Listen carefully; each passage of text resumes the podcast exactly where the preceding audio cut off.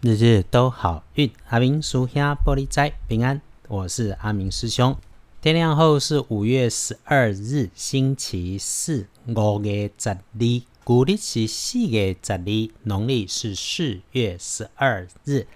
天亮后的正财移到东方，偏财要在自己的位置正中央找。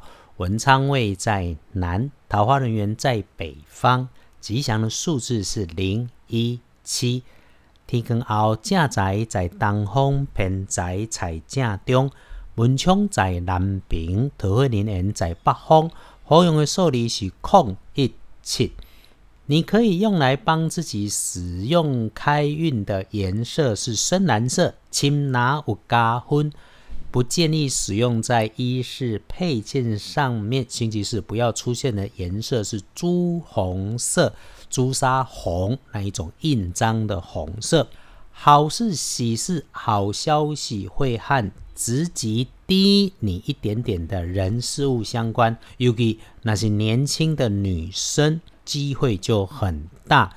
倒是有要小心提醒的，不管是师兄还是师姐，请大家留心。自己的位置、自己的空间、自己管理的地方，尽管是偏财，也要小心。富贵险中求，多一点留意。在这个里面哈，如果有白色金属小小件可以单手操作的工具设备，一颗零出差错，耽误你的工作安排，甚至会伤到你。提醒说话一定要谨慎。如果遇到事情需要找贵人来帮忙，这个时尊礼拜四贵人往西南边找。这个贵人哈，人缘很好，是个长辈女生，说话很平缓，动作很平稳，是一个慢热型的人，也很会体谅人家。你对她好，她也会对你好，是一个让人放心的人。天亮的幸运生肖是老鼠，最。棒的是庚子年出生，六十三岁，人生还有梦想，刚刚开始哦。每外心里有在想的，也想安排计划做的事情，礼拜四可以好好来动念头，思考清楚，准备安排来开始。礼拜四你所想到的修正都会是正确的方向。那么正冲的值日生运势弱一点，要请小心注意的是己未年，四十四岁属羊。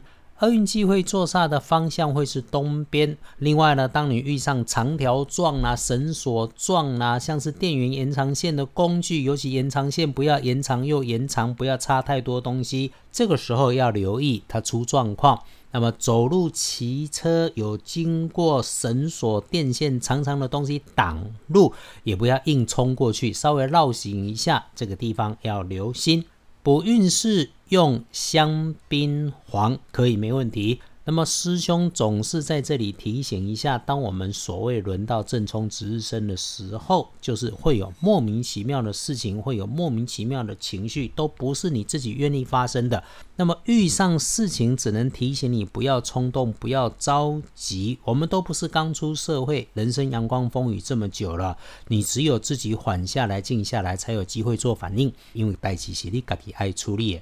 把事情缓缓的想，缓缓的说，走路慢慢的走，就会走出好转机。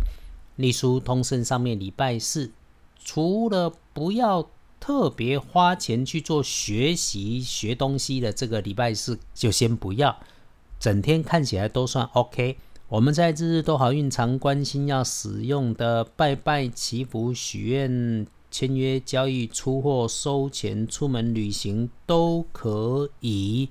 这个时候就要来并且他大本的看上班上课时间当中，下午的一点到三点就低调，能混就混，要多上好几分的注意。